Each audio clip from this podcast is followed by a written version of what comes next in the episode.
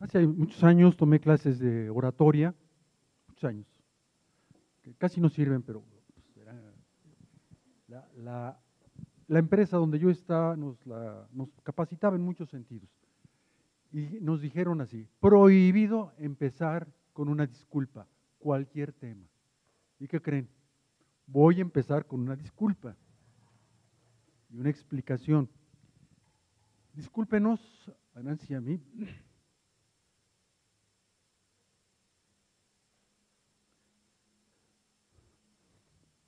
por la ausencia que hemos tenido. En estos días no hemos estado en las reuniones entre semana, no hemos podido venir con ustedes, estar con ustedes. Déjenme decirles, no hay ningún problema entre Nancy y yo. El problema es que estamos en una obra de reparación y los trabajadores van sábados y domingos y entre semana, porque si no, no acaban antes de que termine este mes. Nos es muy importante que terminen. Entonces, por ejemplo, el domingo pasado, créanme, estuvimos bajando de donde tenemos que hacer las reparaciones, más de 20 cajas llenas de libros, de un tercer nivel a la planta baja. La separación de qué libros sí, qué libros no, qué apuntes no. Tenía yo apuntes de cuando estudié ingeniería, allá en Teotihuacán creo que fue. Apuntes del primer año ah, de álgebra, de ingeniería. Entonces todo eso, pues ya ahí están. Y luego, bueno, pues tantos años de profesor, más de 30, pues tenía apuntes de, las clases, tenía exámenes, eh, lo- los machotes del examen, algunos exámenes que, que llegué a calificar y que eran muy buenos. Todo esto les comento es porque sí quisiera, sí merecen ustedes una explicación y quería ayudárselas por qué nos hemos ausentado. Pero pronto va a acabar esta, sí, todo, todo, esta- todo este rollo, toda esta agonía. No, no, el, el- lunes de la semana pasada mis brazos no eran brazos, eran hilachos. De todas las cajas que estuvi- tuvimos que bajar del tercer piso al- al- a la planta baja. Pero miren, eh, eh, más bien lo que quería yo era explicarles y bueno, pues decirles por qué estamos ausentes o hemos estado ausentes, pero gracias a Dios, Dios ha estado en nuestras vidas. Dios, como decía hace rato Marce, Dios ha sido fiel, conoce perfectamente todo. Y pues sí, también quisiera hacer un reclamo, lo cual también no se debe hacer, presentando una exposición, una conferencia, una clase. Y el regaño se lo quiero hacer a alguien que abrió la reunión. Ah, no, no, no. A este. Sí, Marce, tú fuiste la, de Romanos 8, ¿verdad? Sí. Me anda espiando. Voy a platicar de Romanos 8. Voy a exponer algo relacionado con Romanos 8. Yo estaba estudiando el capítulo 44 de los Salmos. No lo busquen, nomás apúntenlo. Es un salmo de quejas, es un salmo de reproches, es un salmo de reclamos, inclusive de culpa a Dios por todas las desgracias que están pasando. Y de repente de ahí, de, de- de Salmos 44, me lleva a Romanos 8. Son aproximadamente 500 páginas de distancia entre uno y otro. Y me clavo en el versículo muy conocido por nosotros, el 28, Romanos 8, 28. No sé si lo tengan por ahí en la pantalla, por favor.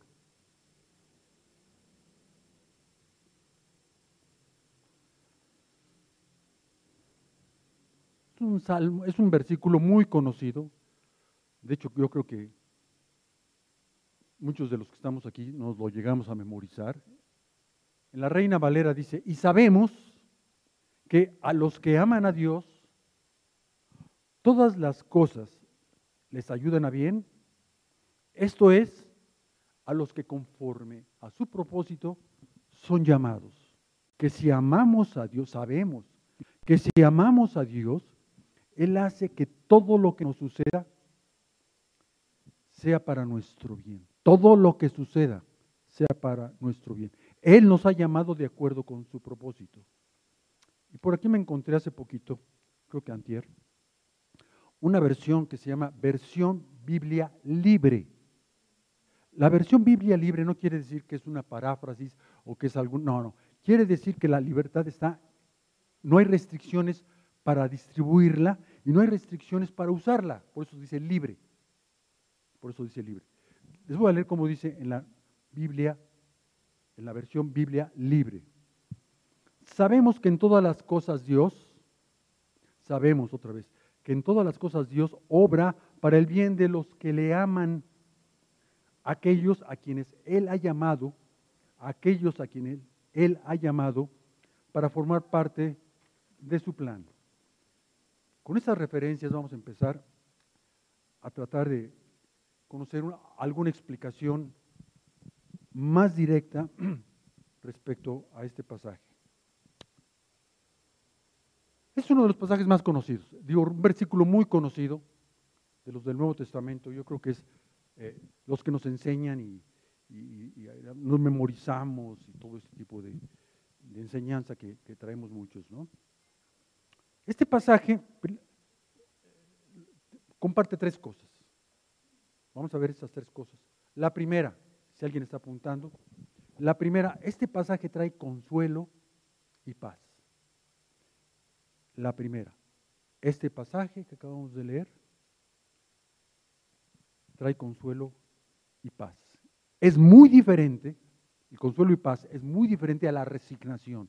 Ya ni modo, pues todas las cosas ayudan, ya ni modo, me tocaron muchas feas. No, ya ni modo, ¿eh?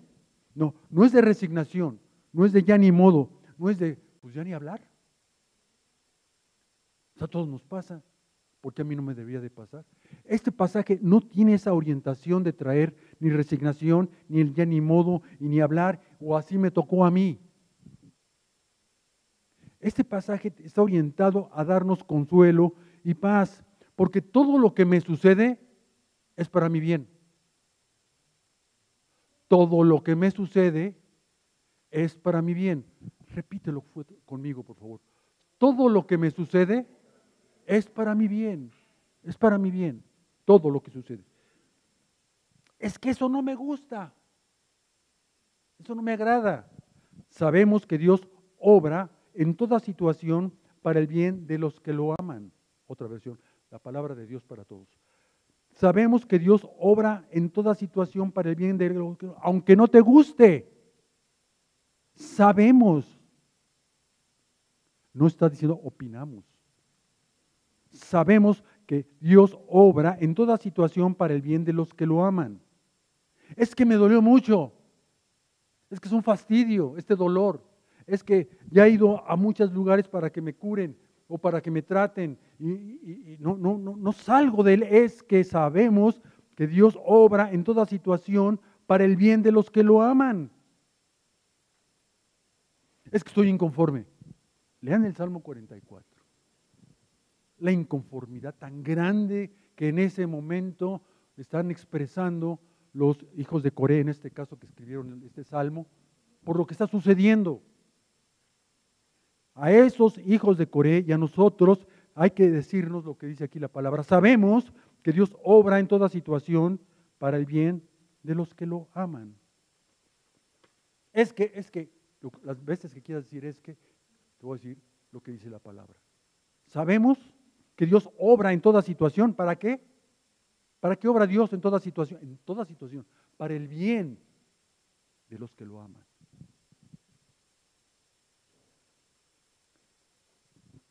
No sé si ustedes se acuerden de una afirmación. Una afirmación es una premisa. Una afirmación es una premisa.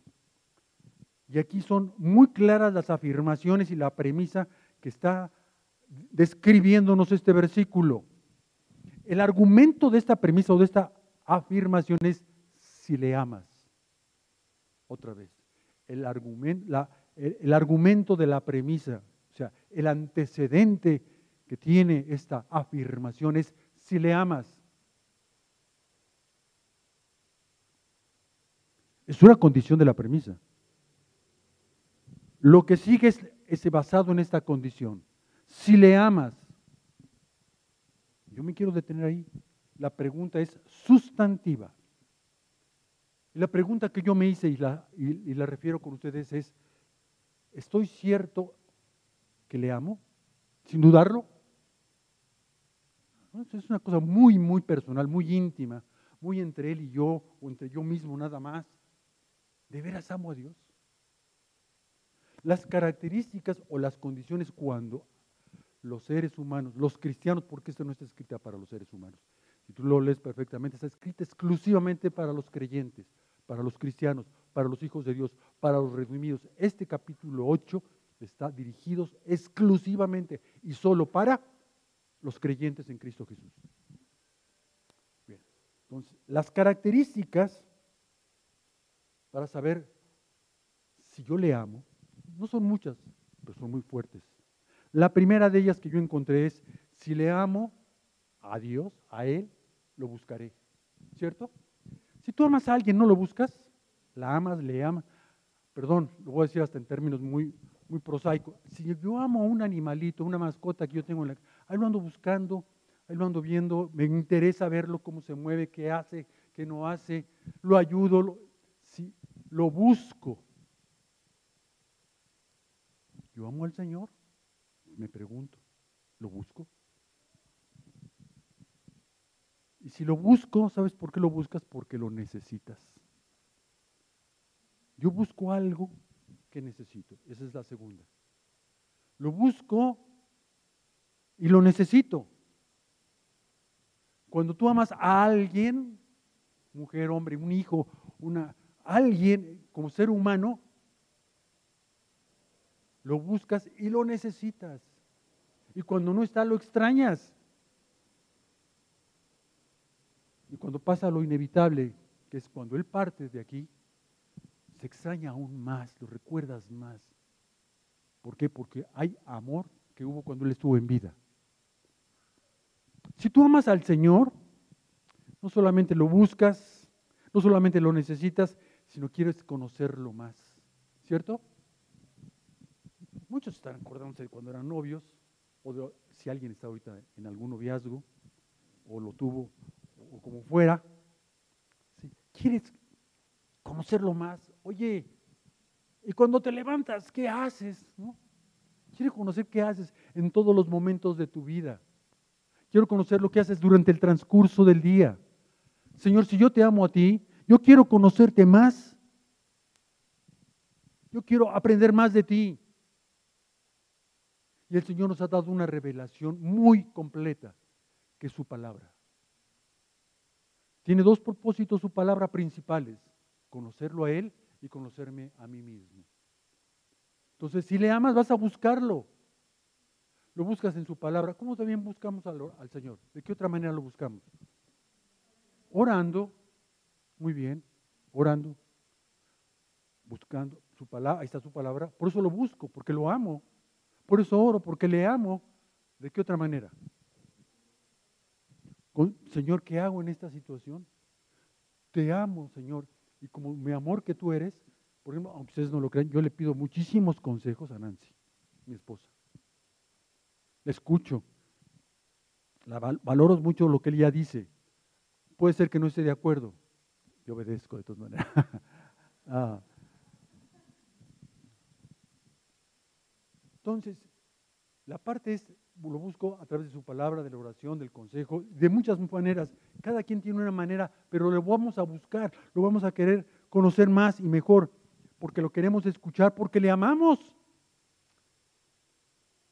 Si tú amas a alguien, fíjate lo que pregunta, está un poquito delicadona. Si tú amas a alguien, ¿vas a buscar sustitutos o sustitutas? ¿No? No y no. No voy a buscar religiones para, buscar al Señor, para encontrar, para demostrarle que le amo. No hay necesidad. El Señor se ha revelado de muchas maneras. No hay necesidad que yo acuda a consejos espirituales. No hay necesidad a consejos de otras religiones, de otros credos. Es innecesario. Yo diría que es, déjenme decirlo con mucho cuidado, hasta ofensivo para el Señor. Que ande yo buscando sustitutos de Él. Si le amo, no voy a buscar sustitutos. Y viene la más fuerte. Si le amo, Si yo amo al Señor, voy a soportar lo que sea. Soportar. Si tú y yo amamos al Señor, vamos a soportar lo que sea siempre y cuando venga de Él.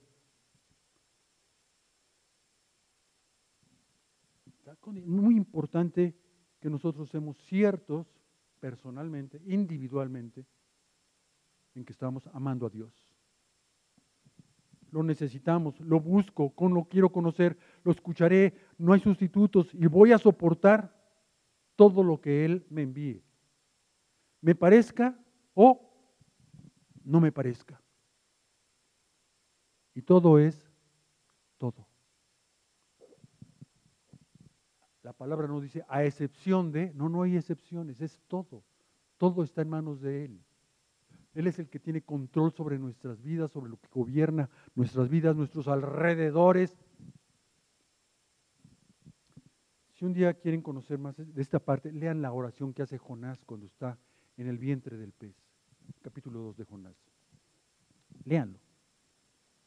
Está muriéndose el hombre no hay forma de respirar, no hay forma de comer. Estuvo tres días en el vientre de ese gran pez.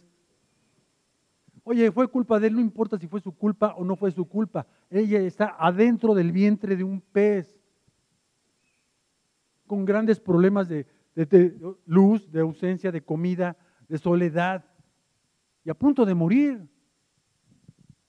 Y vean cómo termina.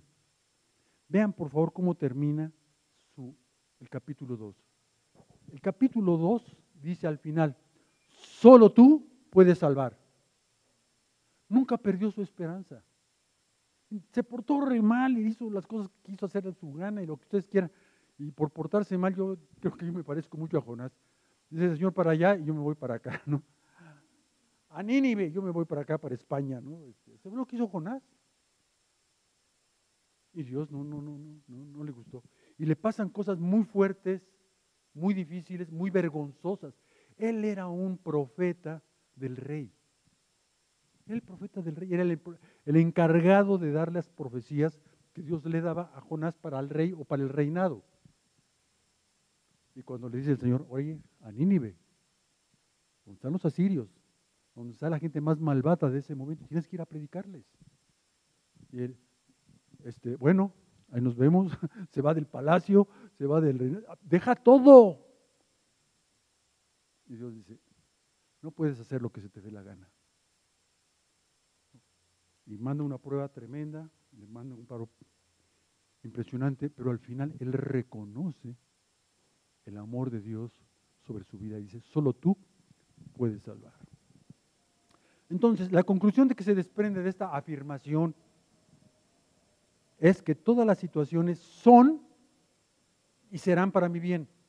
Todo lo que nos sucede es y será para mi bien. Repítelo conmigo, aunque te cueste mucho trabajo. Todo lo que me pasa, no los escuché a todos. ¿eh?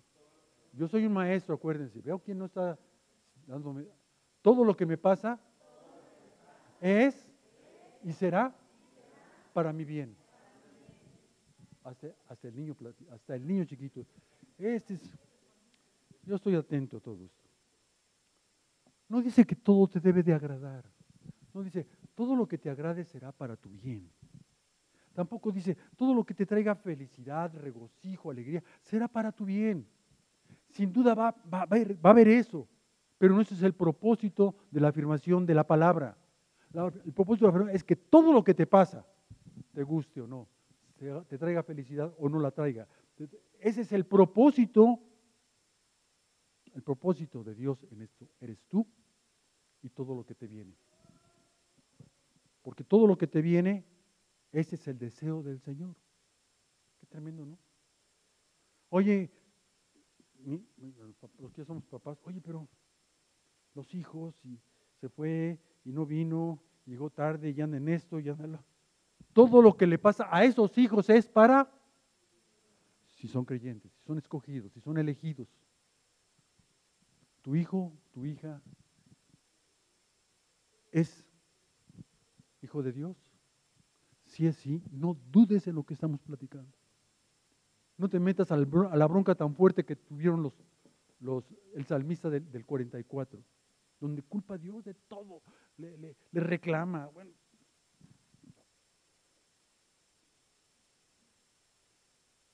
El punto de vista del Señor es ese, que todo será para tu bien. Ese es lo que Dios está viendo, que todo será para su bien. Y si tú también lo ves, entonces su voluntad de Él será para ti también agradable y perfecta. Porque todo es para el bien. Esto es lo que tú y yo necesitamos, que todo sea para nuestro bien. El bien que el Señor ha elegido. Estás enfermo, ese es el bien que el Señor ha elegido. Pero ese no es ningún bien. Ese es el bien que el Señor ha elegido. Es que no tengo trabajo. Ese es el bien que el Señor ha elegido. Es que mis hijos no me obedecen. Es que, es que mi esposo, es que tengo estos problemas, es que estoy enfermo. Es que todo esto es el bien que el Señor ha elegido para ti y para mí.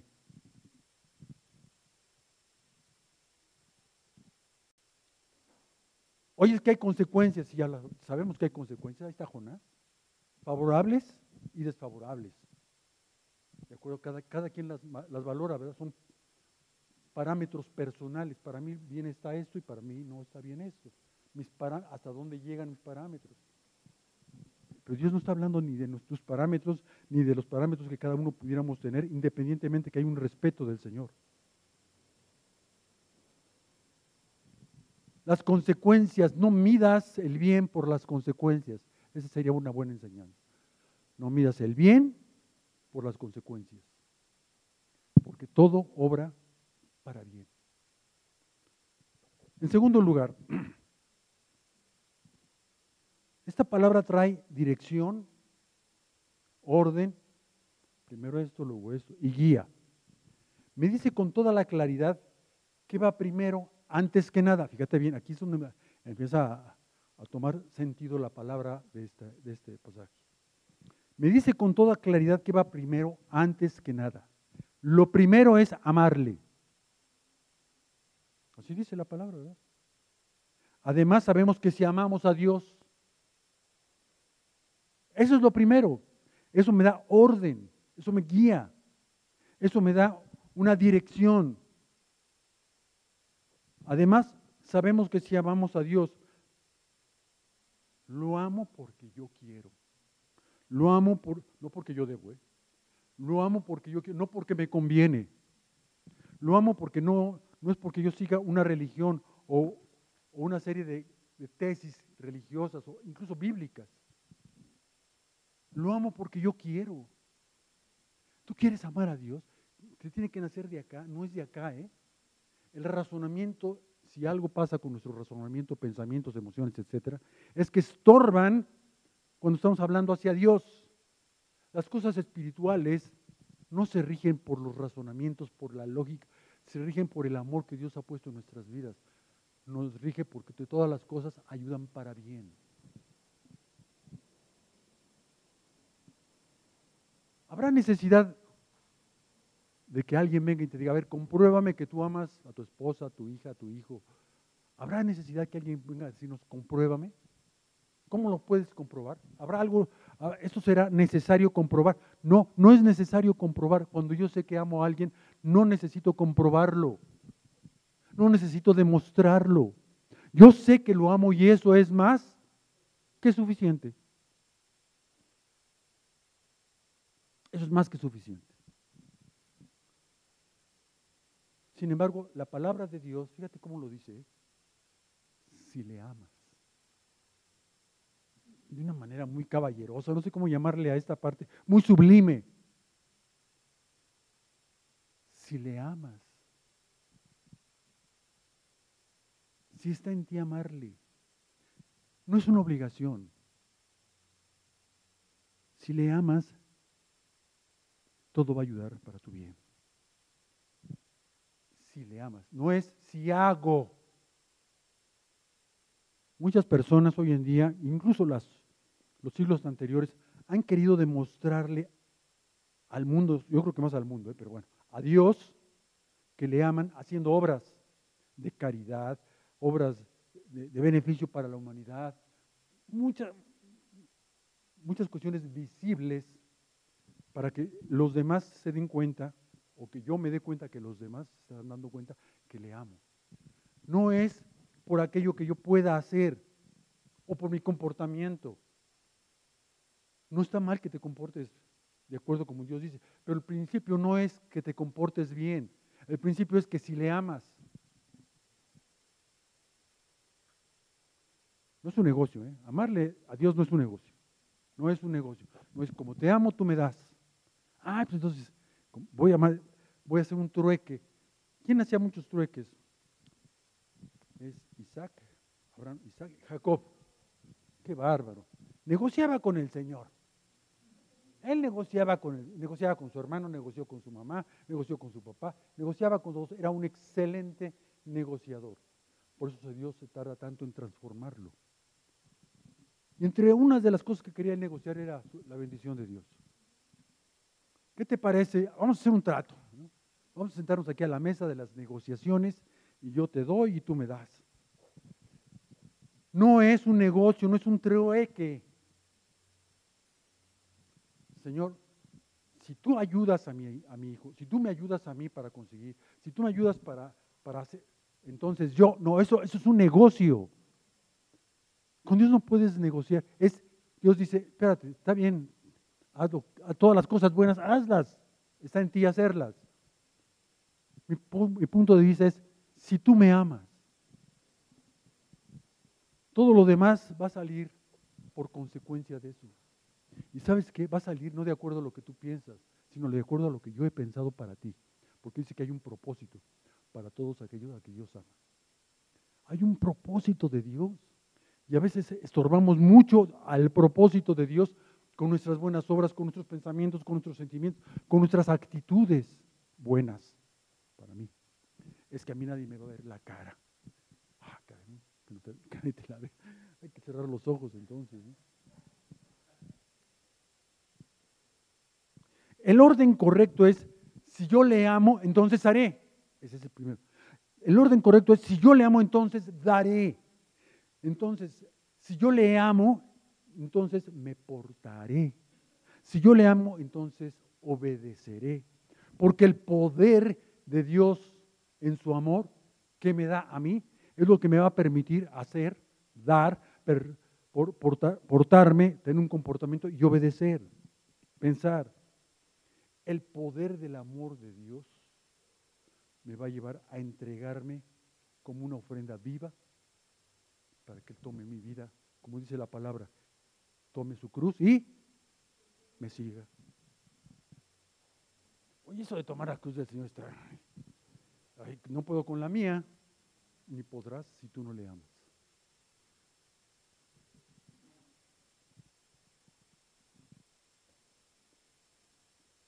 Su voluntad, cuando yo le amo, se sustituye por la mía. Qué difícil. Ese es el, esa es la pelea de todos los que estamos aquí. Que la voluntad de Dios sustituya la mía. Porque aquí, en este cuerpo, en los cuerpos que tenemos, hacemos lo que creemos que está bien. Lo decimos en México muy, muy bonito, lo que se nos da la gana. lo que nos parece. Yo voy a hacer como me parece. Es que me ofendió, yo daré como oré. Es que se portó de esta manera. Es que me llevó, es que no me trajo.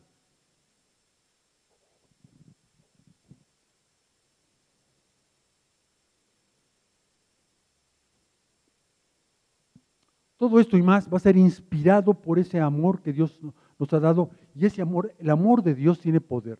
¿Quieren repetir conmigo, por favor? El amor de Dios. Otra vez, no me fallen. El amor de Dios tiene poder. Tiene poder. Es lo más poderoso que ha movido Dios para nuestro bien. ¿Por qué envió a su Hijo Jesucristo? Por amor a nosotros. ¿Por qué nos dio la salvación por amor a nosotros? ¿Por qué nos da redención por amor a nosotros? ¿Por qué nos da una vida con santificación por amor a nosotros? ¿Por qué nos enseña todo esto en Romanos 8 por amor a nosotros? Y ese amor trae un poder. Y ese poder a mí me lo da para que yo haga de acuerdo a su voluntad, al propósito que Él me ha llamado. Acuérdense, Él fue el que me llamó, yo no fui. Él me llamó a mí y cuando Él me llamó, me dio esperanza. Esperanza de ser su hijo, esperanza de cambiar mi vida, esperanza de una transformación, porque es lo que según la segunda cosa que da este pasaje, esperanza, la tercera, perdón. Ya dijimos que trae consuelo, consuelo y paz, y dirección, guía y orientación. Y estamos ahora en la tercera que da, trae esperanza.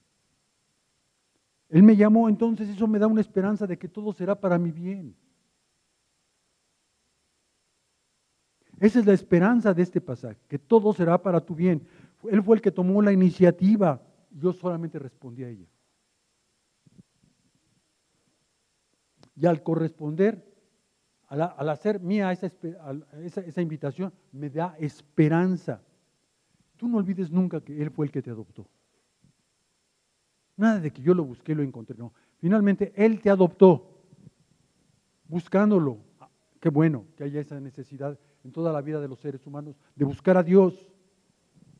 Y lo buscan de muchas maneras. De acuerdo a la palabra, la búsqueda termina cuando conoces a Jesucristo, porque empieza ahí la transformación, empieza la esperanza, empieza el consuelo, empieza la paz, empieza todo esto que estamos platicando. Él tomó la iniciativa. Yo soy hijo de Él porque Él me adoptó. Somos adopción.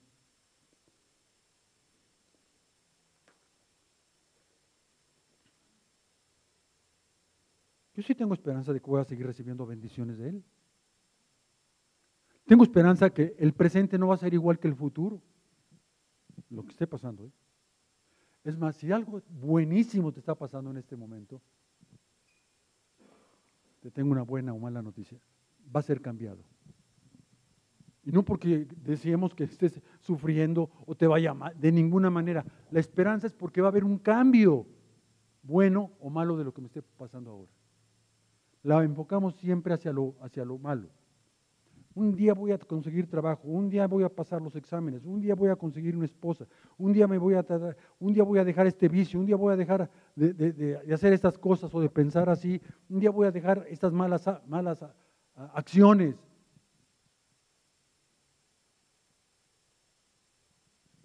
Hay esperanza. Este texto trae esperanza. Señor, yo sé que te amo. Ojalá que esto en tu corazón lo puedas decir con toda sinceridad. es una sinceridad hacia ti, no hacia Dios, no hacia nosotros. Es hacia ti y hacia Dios que es el que te conoce. Tú le puedas decir un día, Señor, hace mucho que no te decía que te amo. Que me haces falta, que te necesito, que quiero buscarte. No empiecen a hablar de sus fallas. Es que no he podido. No, no, no, no. No, esas son fallas personales. Eso no le interesa al Señor. Todos los que estamos aquí tenemos fallas personales. Eso no le interesa al Señor. Lo que le interesa al Señor es que tú sepas que le amas. Y sabes que un día le puedes decir al Señor, Señor, tú sabes que yo te amo. No de ahorita, tú sabes que te amo. Y también le puedes decir de esa manera, Señor, yo sé que tú, yo sé que tú sabes que yo te amo. Yo te amo, esposa, y, te lo demuestro y hago, y no solamente te lo digo de palabra, de lo que sea. La otra posición es, pero también tú sabes que yo te amo. Entonces, hay una relación que se une en ambos sentidos por el amor de Dios y el amor que Dios ha puesto en nuestras vidas y lo reflejamos a Él.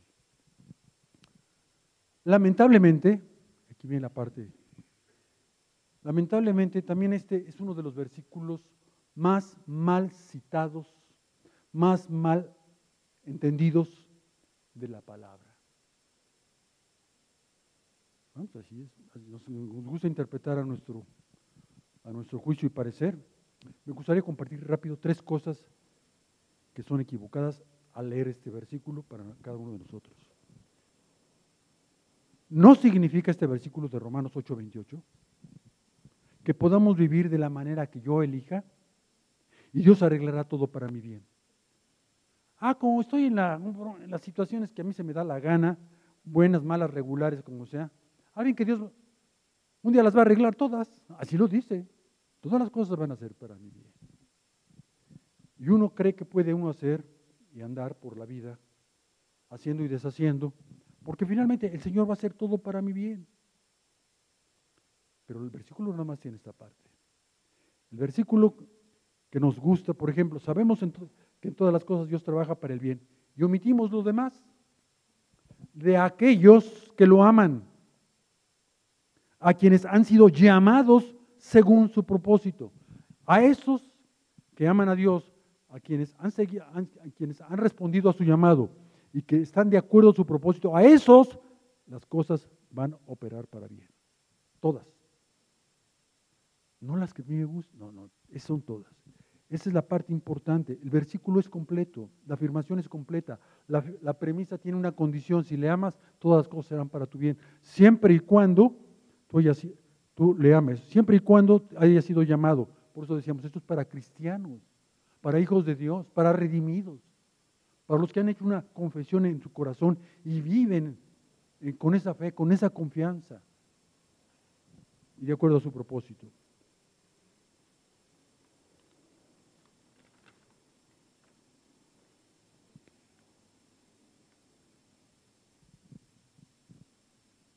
No importa si estás haciendo lo que tú crees que es bueno, si primero no se da la condición del amor de Dios, de tu amor hacia Él.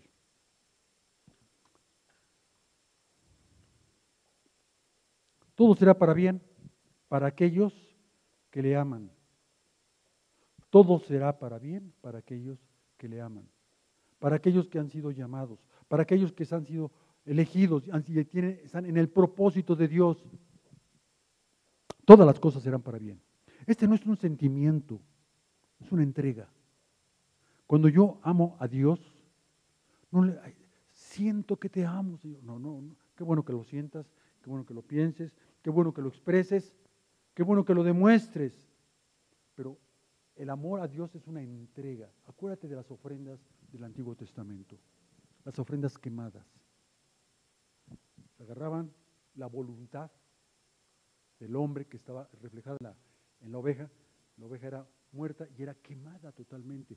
¿Para qué lo quemaban si ya estaba muerta? Para que no apareciera nada ya de la voluntad tuya y mía. Y en ese momento es una entrega que yo le hago a Él y a Él le va a agradar que yo me entregue. Muchos entendieron muy mal esto y se sacrificaban y se golpeaban las espaldas con látigos, en fin, hicieron muchas cosas terribles, tratando de demostrar que amaban a Dios.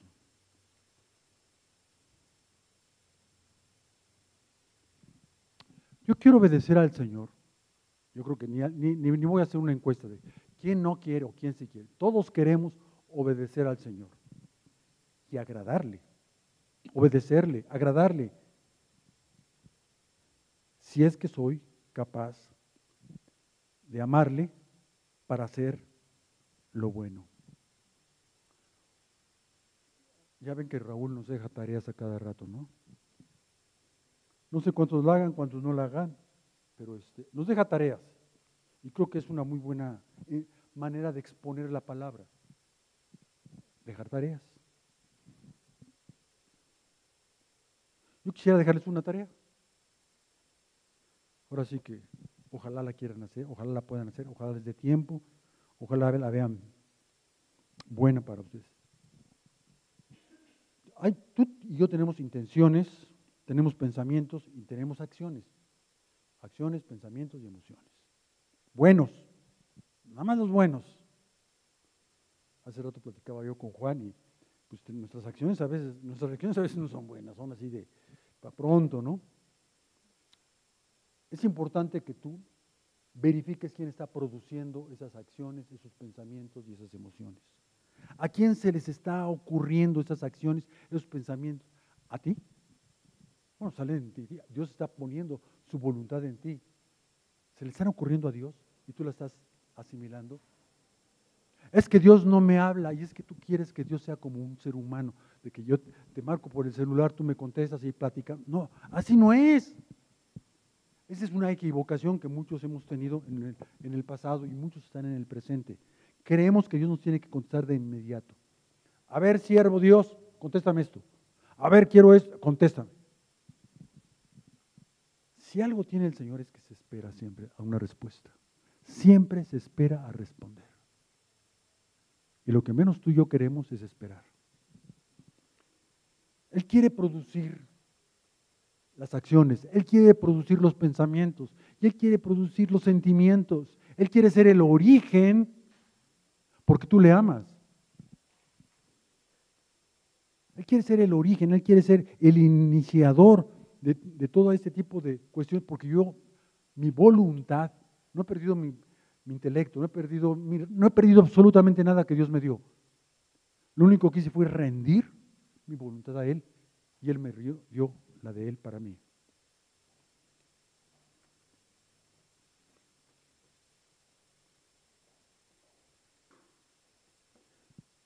Vuelvo a preguntarles, ¿tú crees que Dios sepa que tú le amas?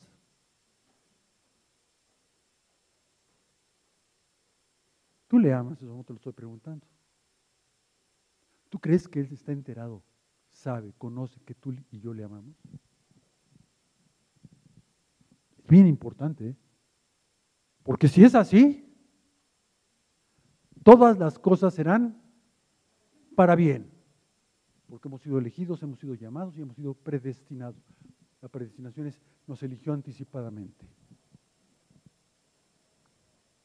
Aunque las cosas malas, tristes, malvadas, negativas tocaran mi vida, tu vida, las cosas tristes, malvadas, negativas tocaran, Dios dice que Él las va a usar, Dios dice que Él las va a usar para finalmente traerte bien.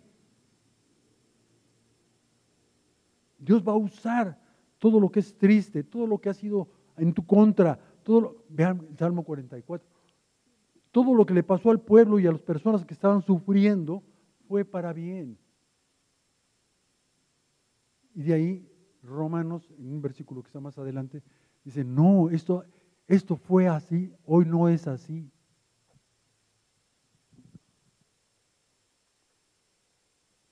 Este es un versículo con mucha claridad porque da dos posiciones. La de Dios, que Él va a usar todo para tu bien.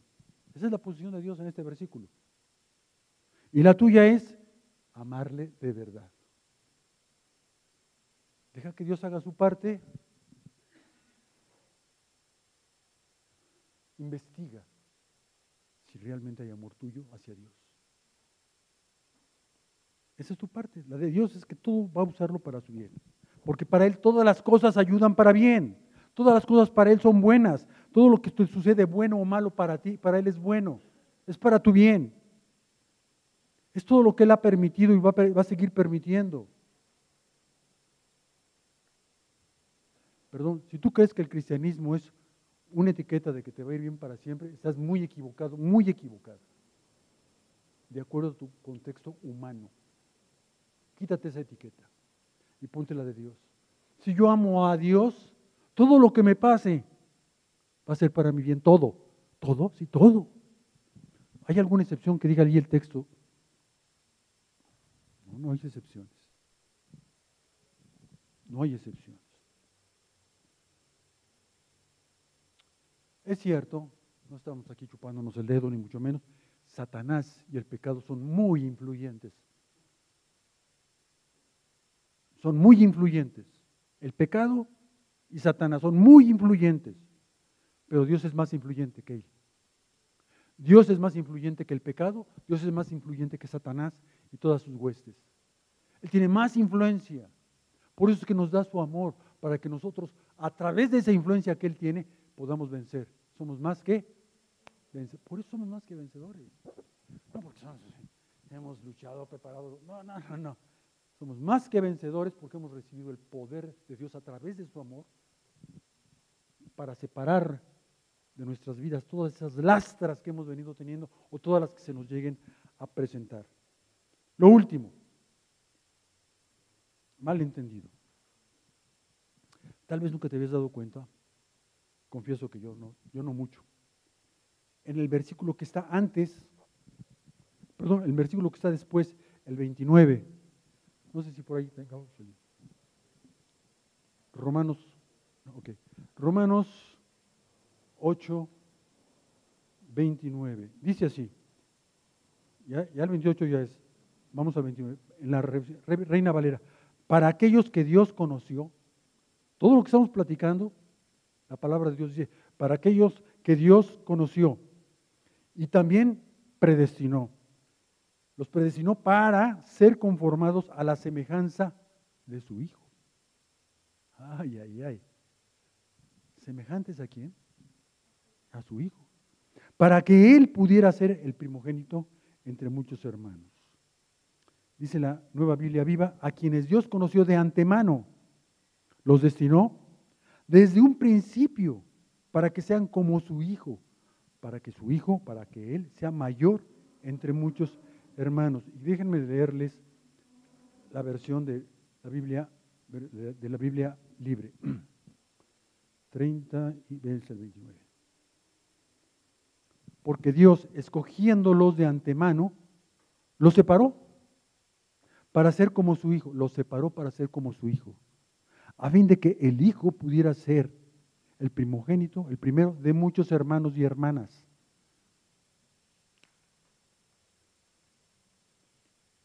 Es lo que sí sabemos que todas las cosas ayudan, porque viene la explicación. ¿Por, qué todas las cosas van a ser para nuestro bien? Porque Dios nos escogió de antemano, nos separó para ser como su Hijo, a fin de que su Hijo pudiera ser el primero de muchos hermanos y hermanas. Y no solamente eso, vámonos al versículo 35 de Romanos 8. Fíjate bien cómo, cómo está. Alguien dice, el Señor nos da procesos, el Señor hace milagros, Él no se anda con primer paso, segundo paso. Aquí sí hay pasos, aquí sí hay un proceso. Primero Dios te ha pedido que tú entiendas que lo más importante para Él es que tú le ames. Segundo, vas a entender que todas las cosas son para su bien. Y vas a ver las bendiciones que hay tan fuertes después de esto. Dice el versículo 35, ¿quién podrá apartarnos del amor de Cristo? ¿Quién? El sufrimiento, la angustia. Esto, es lo que sigue después de la, premisa que acabamos de estar estudiando ahorita la persecución, el hambre, la pobreza, el peligro, las amenazas de muerte. Las escrituras dice, aquí es donde está el, Salmo 44, por tu causa nos amenazaron de muerte todo el tiempo. Se refiere al Salmo 44, como ovejas al matadero. Y tengo una versión muy bonita, muy padre, iba a decir, pero no, esa palabra creo que no. Dice, Tal como dice la Escritura, por tu causa estamos todo el tiempo en peligro de morir. Somos tratados como ovejas que serán llevadas al sacrificio. Versículo 37. Fíjese, empieza cómo empieza. No. Todo eso que acaba de decir es no. No. En todas las cosas que nos suceden somos más que vencedores. Los del Antiguo Testamento tienen esta queja, o, el salmista. Era una queja muy fuerte, muy profunda. Y aquí dice, pues nos están dando en toda la torre todos los demás. Somos como, como si fuéramos ovejas llevadas al, matadero, nos están, y de veras fue una, masacre tremenda. Y, aquí dice la palabra, no. Hoy, todas las cosas que nos suceden somos más que vencedores por medio de aquel que nos amó. Versículo 38, por eso estoy plenamente convencido por eso estoy plenamente convencido de que ni la muerte, ni la vida, ni los ángeles, ni los demonios, ni el presente, ni el futuro, ni las potencias, ni lo alto, ni lo profundo. Y de hecho, ninguna cosa de toda la creación puede separarnos del amor de Dios en Cristo Jesús, Señor nuestro. ¿Nos podemos poner de pie, por favor, para, para dar gracias, para hacer una pequeña oración?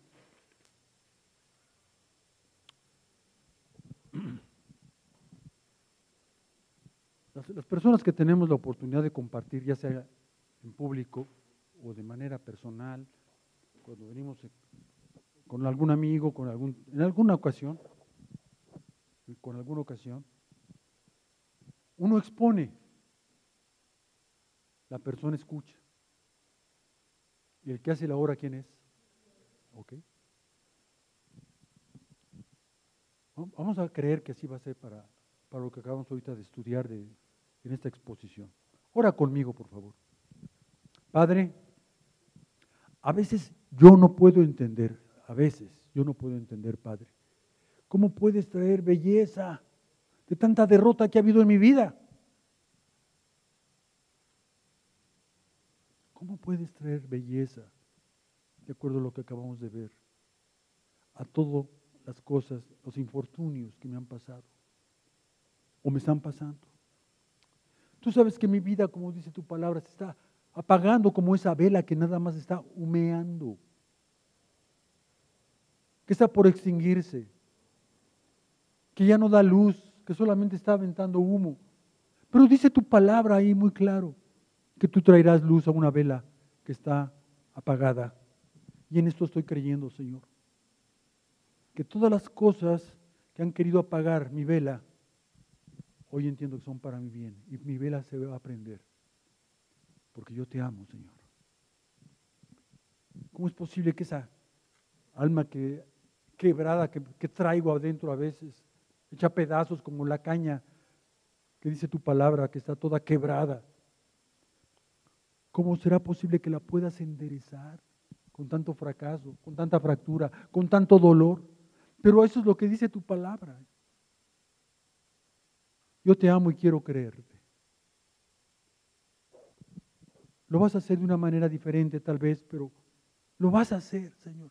Danos esa seguridad, danos esa esperanza de que hemos confiado en un Dios que no miente, que no engaña,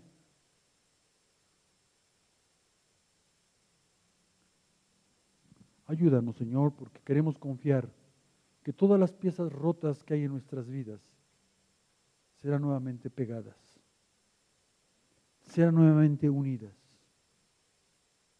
por el poder de tu amor que hay en nosotros. Queremos confiar en tu palabra, queremos confiar en ti porque te amamos.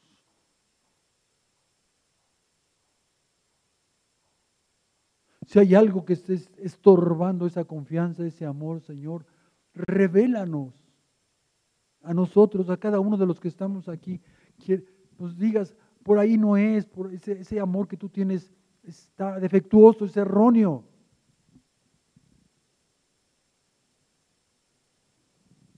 Que nuestros sentimientos no nos engañen, Señor.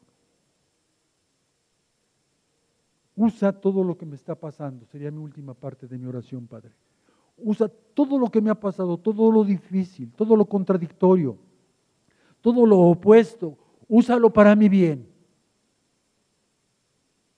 Úsalo para mi bien. Y que yo te pueda alabar abiertamente, porque todo es, ha sido y será para mi bien. Te lo pedimos en el nombre que es más que todo nombre, en el poderoso nombre de Jesucristo. Amén.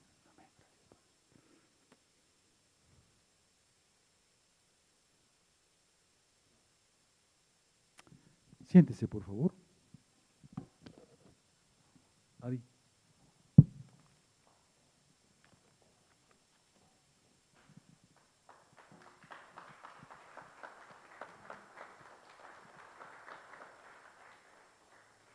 Creo que el mayor ejemplo de cómo fue que Dios, eh, bueno, de alguna manera ocupó lo malo que le pasó a este hombre en la Biblia, que creo que el que más sufrimiento tuvo, porque tuvo muchas pérdidas, fue Job. Es el mayor ejemplo. Y, y traía yo esto también, que va de alguna manera relacionado.